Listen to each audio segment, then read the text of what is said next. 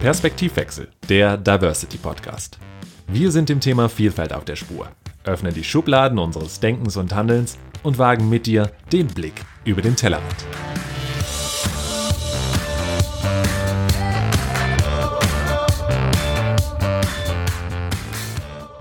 Hallo allerseits zu einer neuen Ausgabe von Perspektivwechsel, dem Diversity Podcast. Es ist schön, dass du wieder dabei bist. Heute wechseln wir die Perspektive erneut und blicken auf das Thema Transidentität. Nicht jedoch aus der Perspektive von Transmenschen, sondern wir blicken auf die psychologische und psychotherapeutische Sichtweise dahinter. Welche Rolle spielt ein Psychotherapeut im Umwandlungs- bzw. Transitionsprozess? Wie erkennt man bei sich selbst und anderen, dass eine sogenannte Geschlechtsdysphorie vorliegt, jemand also trans ist? Und wie können Eltern, Familien, Freunde und Kollegen unterstützen? Das und mehr erfahren wir heute von unserem Gast Florian Friedrich. Er ist Psychotherapeut mit eigener Praxis in Salzburg und hat sich unter anderem auf das Thema Transidentität und die Begleitung von Transmenschen vor, während und nach dem Prozess der Transition spezialisiert. Hallo Florian. Hallo. Magst du dich und unseren Zuhörer Hörerinnen äh, bitte einmal ganz kurz vorstellen. Wer bist du, was machst du? Ähm, ja, und was sollten wir ganz unbedingt über dich wissen?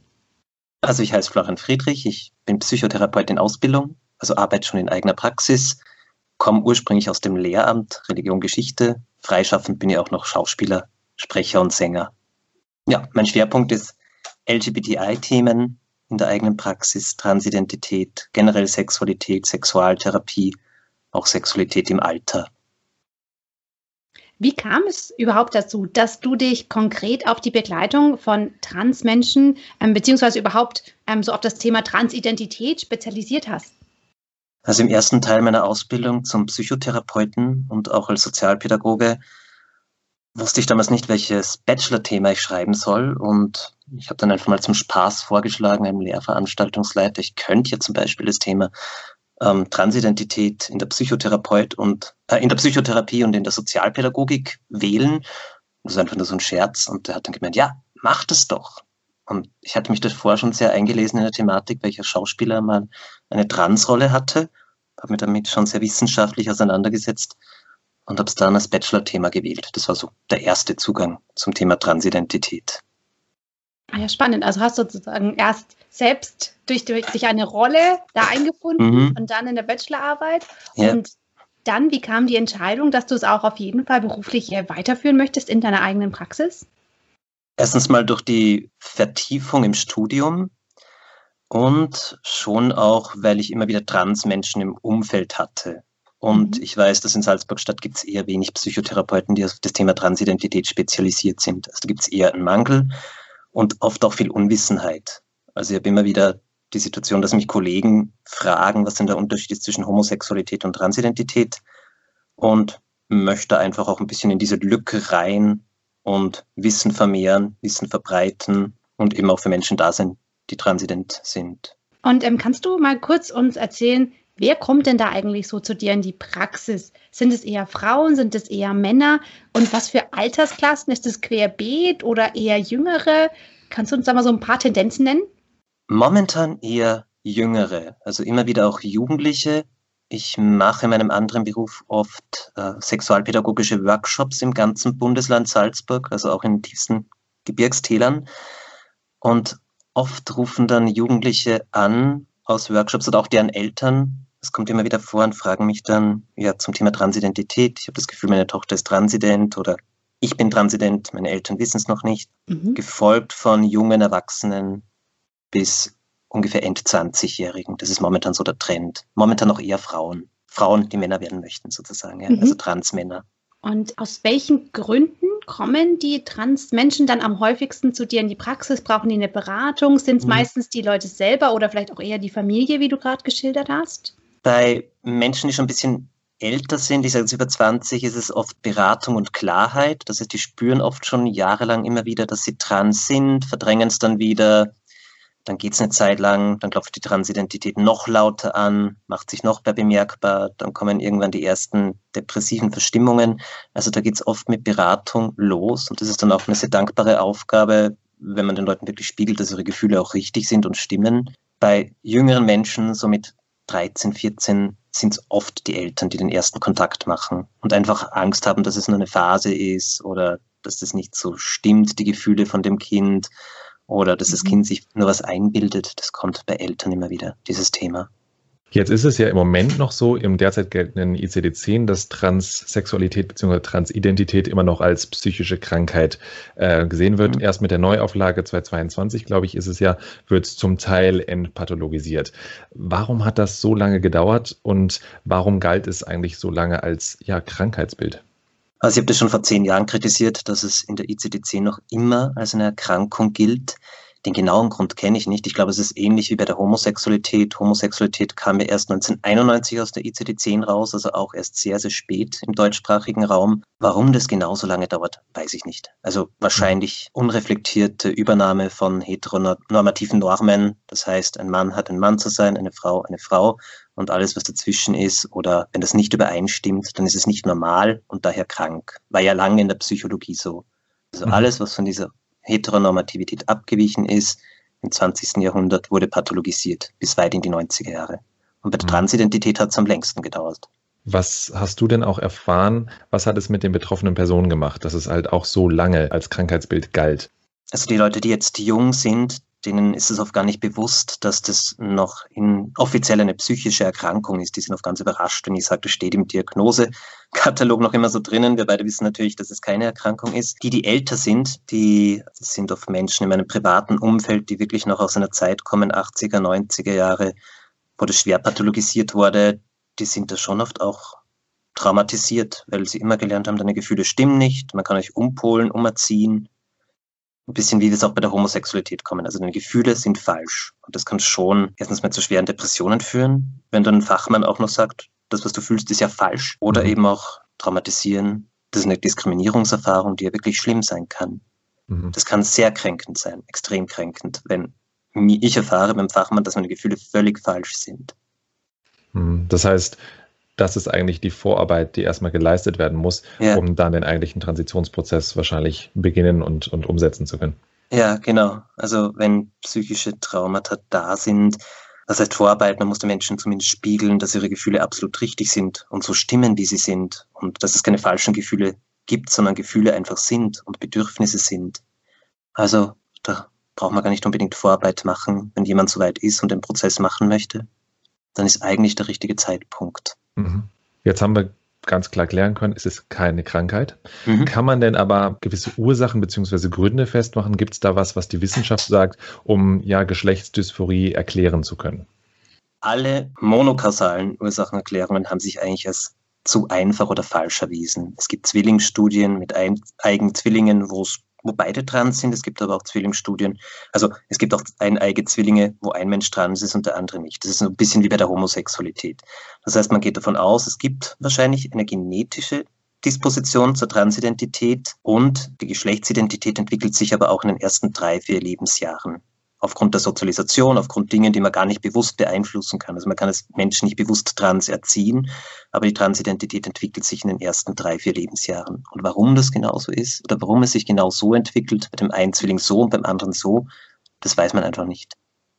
Ich weiß gar nicht, wie es in Österreich ist, aber in Deutschland mhm. gibt es Schätzungen gibt es wahrscheinlich auch noch eine große Dunkelziffer von circa 100.000 Transpersonen, von denen man derzeit mhm. ausgeht. Also auch die Sichtbarkeit hat ja in den letzten Jahren zumindest etwas zugenommen.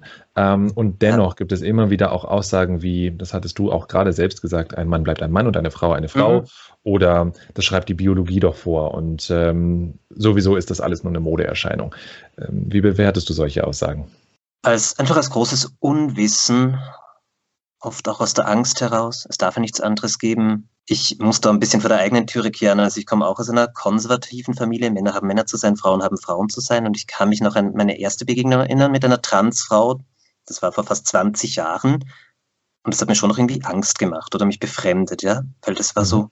dazwischen nicht eindeutig einordnbar und das hat mich wirklich verwirrt. Bei mir hat halt dann das Interesse gesiegt an diesen Menschen und nicht die Angst. Aber es hat mich schon befremdet. Und ich glaube, da ist auch noch viel Arbeit notwendig, viel Aufklärung. auch Aufklärung, die nicht zu ideologisch ist, also die auch Menschen, die ein Problem damit haben, ernst nehmen, fragt, was ist eigentlich euer Problem überhaupt, die ein bisschen da abholt, wo sie stehen. Also gerade in Schulklassen ist das sehr, sehr wichtig und aber immer wieder gut aufklärt und trotzdem auch darauf hinweist, wenn es zu einer Diskriminierung kommt, das ist psychische Gewalt, das ist Mobbing, das ist eine Grenzüberschreitung, eine massive, die auch geahndet wird. Wenn ich jetzt diese Angst, die du damals empfunden hast, mal übertrage, kannst du sagen, wovor man da Angst hat? Also klar, der Mensch, glaube ich, tendiert prinzipiell zu einer gewissen Angst und Skepsis gegenüber dem Unbekannten. Ähm, war es einfach, dieses Unbekannte kenne ich nicht, habe ich noch nie gesehen, ähm, mhm. was ist es? Oder gab es einen konkreten Anhaltspunkt? Diffus, unbekannt, ähm, neu, nicht einordnbar, kategorienlos vielleicht auch zunächst. Mhm. Überfordernd. Okay. Als Jugendlicher war ich da, glaube ich, auch überfordert. Ziemlich Würdest überfordert. Würdest du sagen, die größere Sichtbarkeit von Transmenschen ist hier eine positive Entwicklung? Also mhm. kann das dazu führen, dass man das als viel normaler empfindet und deswegen gar nicht mehr so reagiert mit Fremdheit? Mhm, das glaube ich auf alle Fälle. Das ist auch ein Grund, warum ich sehr viel im Internet schreibe oder in Schulklassen aufkläre, damit es gewöhnlicher wird, damit es Alltag wird, damit wir uns daran gewöhnen, damit es auch ein bisschen unter Anführungszeichen normal wird, selbstverständlich. Mhm. Ich habe manchmal Transmenschen, das ist auch immer wieder ein Thema in der Therapie, soll ich es den anderen jetzt sagen oder nicht demnächst? Und ich bin schon dagegen, dass man es Leuten sagt, wenn man sich eigentlich nicht bereit dazu fühlt mhm. oder nicht gerne im Mittelpunkt steht. Aber generell, auch was jetzt hauptamtliche Helfer, Helferinnen betrifft, glaube ich schon, dass wir da gefordert sind, das Thema auch sichtbarer zu machen, öffentlicher zu machen, publik zu machen, viel zu schreiben. Es gibt zum Beispiel kaum Fachliteratur zu Transidentität in der Psychotherapie oder in der Pädagogik. Da gibt es fast nichts. Also das sieht man auch in, unter professionellen Helfern, Therapeutinnen, Therapeuten ist es eigentlich ein Randthema. Also da gibt es auch noch Verbesserungsbedarf in ja, dem Bereich. Ja, viel. Mhm. Genau, genauso viel wie in anderen Bereichen. Also es gibt so ein paar gesellschaftliche Tabus, so Randthemen, wo wir oft selten hinleuchten, zum Beispiel das Thema Liebe, Erotik, Liebeskummer im Alter, gibt es auch relativ wenig Publikationen. Transidentität ist auch so ein Thema, wo wenig hingesehen wird, also auch in Fachkreisen. Kannst du uns mal erklären, welche Rolle du als Psychotherapeut in dem gesamten Transitionsprozess so normalerweise spielst? Mhm, die Leute kommen oft wirklich zum ersten Mal zu mir haben oft auch sehr viele, sehr viele Fragen. Wie geht das? Sind meine Gefühle richtig? Was kann ich tun, damit ich möglichst schnell Hormone kriege oder meinen Personenstand ändere? Das heißt, ich musste schon auch fachlich einiges wissen.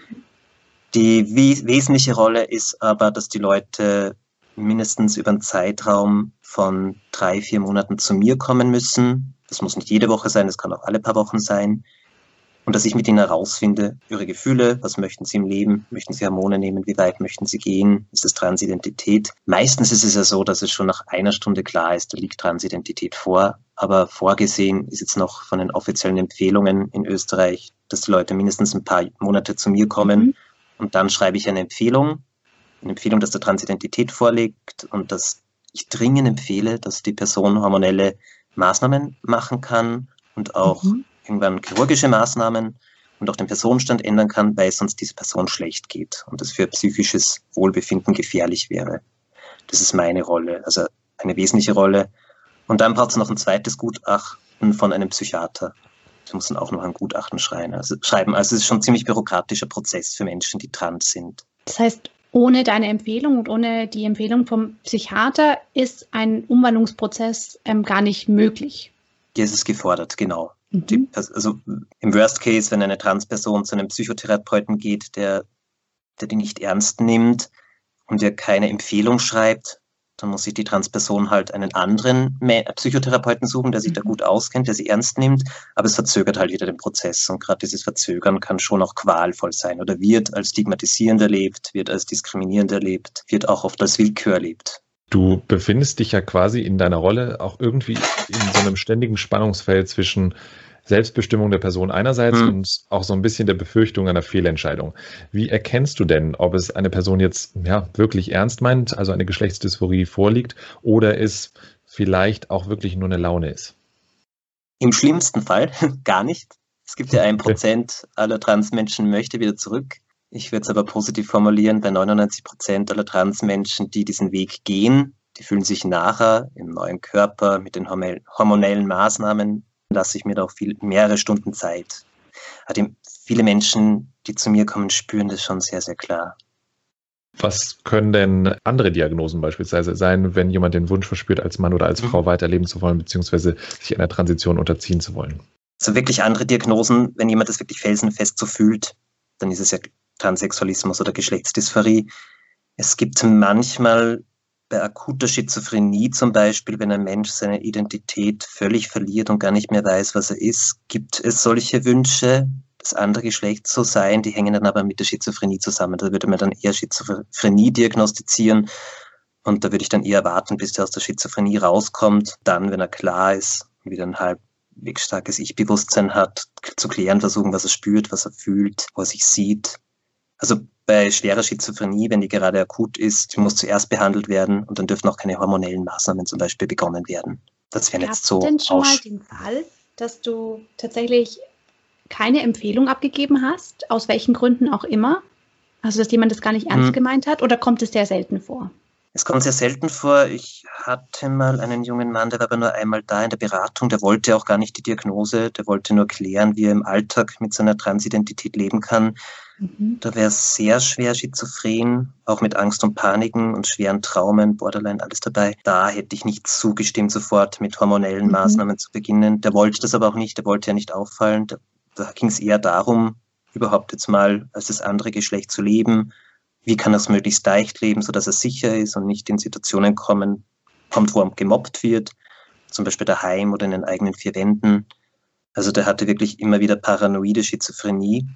Und wenn man da jetzt hormonellen Maßnahmen zugestimmt hätte und er hätte sich äußerlich verändert und wäre dann in den Bus eingestiegen und die Leute hätten ihn angesehen, dann wäre er wahrscheinlich wieder in der geschlossenen Psychiatrie gelandet. Also da steht dann natürlich die Schizophrenie im Vorderpunkt. Aber trotzdem kann man auch diesen Menschen es ermöglichen, sich Nischen zu suchen, wo sie ihre Transidentität leben können. Absolut, also einfach individuelle Lösungen genau. zu finden ja. für, den, für den Alltag. Mhm. Was wahrscheinlich auch schon eine Herausforderung ist, mhm. wo man auf jeden Fall auch die Hilfe von einem Psychotherapeuten auch mit in Anspruch nehmen ja. sollte. Mhm. Oder? In, in so einem Fall. In dem Fall sind, sind es dann auch mehrere Menschen, die den begleiten. Es ist ein Psychiater, mhm. dann ein Pädagoge, ein Psychotherapeut. Das ist meistens ein ganzes Team bei Menschen, die so schwere psychische Erkrankungen haben. Nochmal vielleicht auch eine ganze Sondersituation. Mhm. Wie ist es denn ist bei Kindern und Jugendlichen? Du hast ja gesagt, es melden sich manchmal auch Eltern. Die sind ja noch in der Entwicklung, da ist die Situation ja nochmal eine ganz andere. Inwieweit hilfst du da den Familien oder den Betroffenen ähm, in der Situation dann?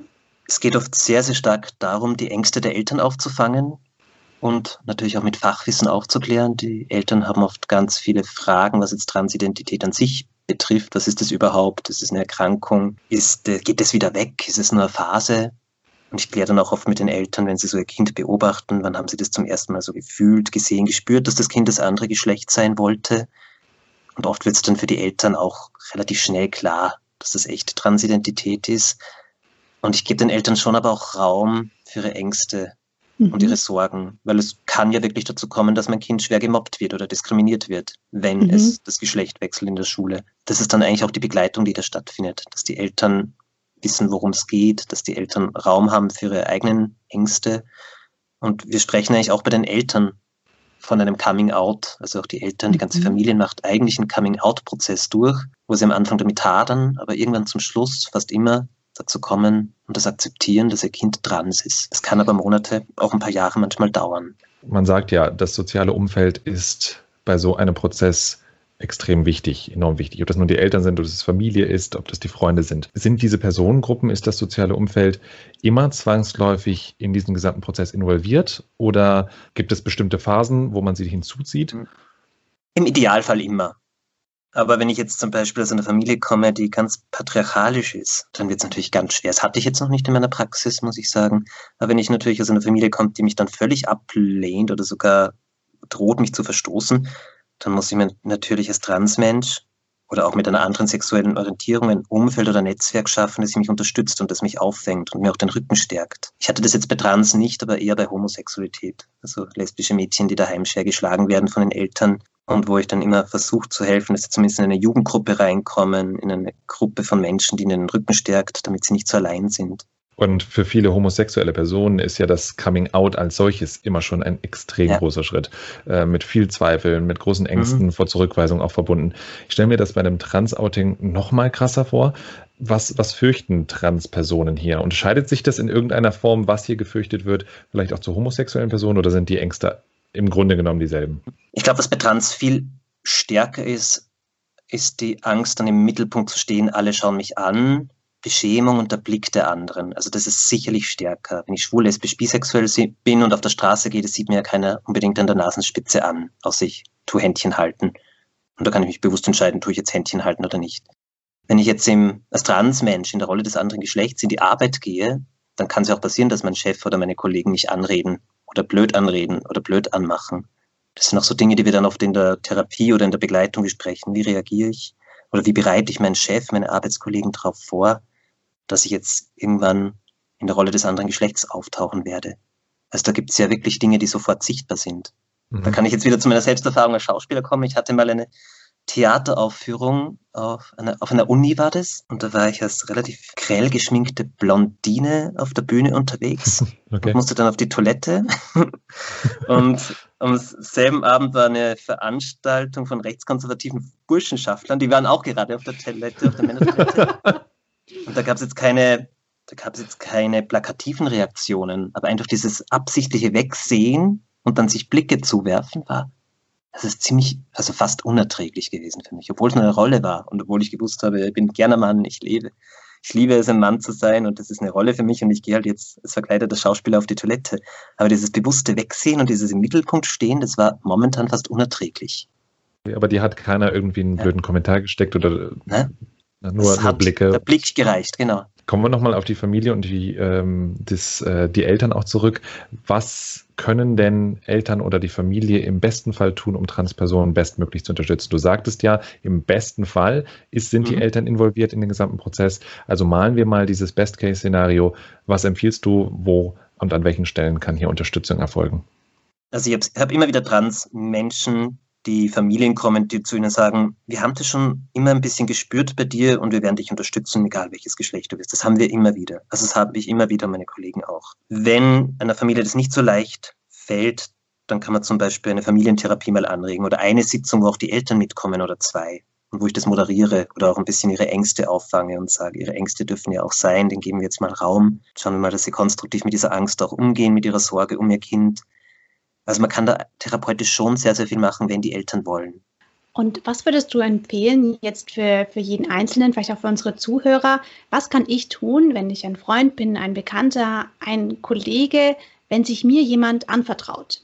Eigentlich reicht Dasein, befreundet sein. Die Menschen, die bei mir sind, sagen oft, es hilft ihnen so, wenn die Leute sich so verhalten wie vorher auch. Wenn sie zwar Interesse zeigen und mal nachfragen oder was wissen wollen, aber wenn sie jetzt nicht den Menschen deswegen anders behandeln oder auf einmal irgendwelche sexistischen Schmähs machen, wenn zum Beispiel ein Mann zu einer Frau wird. Also Dasein, ganz konkret für Transpersonen. Was sind so deine persönlichen Tipps? Also für Personen, die vielleicht gerade auch noch so ein bisschen mit sich hadern, überhaupt zu sich selbst zu stehen, zu fühlen, was sie dann wirklich sind. Also wie finde ich für mich selbst heraus, wer ich wirklich bin und ähm, was wäre vielleicht so der erste Schritt, um es herauszufinden? Sich Freiräume zu suchen, wo es geht. Zum Beispiel daheim, zu Hause, mal in der Rolle des anderen Geschlechts sein, die Kleider des anderen Geschlechts sein. Auch schauen, was macht es mit meinem Körper, wenn ich mal Frauenkleider trage? Wie fühle ich mich da? Wie fühle ich mich, wenn ich daheim zu Hause in den eigenen vier Wänden mal eine Tag in der Rolle des anderen Geschlechts lebe? Also auch ein sehr spielerischer Zugang, sehr viel ausprobieren und wenn es voranschreitet, mal zusehen, dass ich es den Leuten sage, wo ich die positivsten Reaktionen erwarte oder die sich vielleicht schon denken oder mich schon immer unterstützt haben.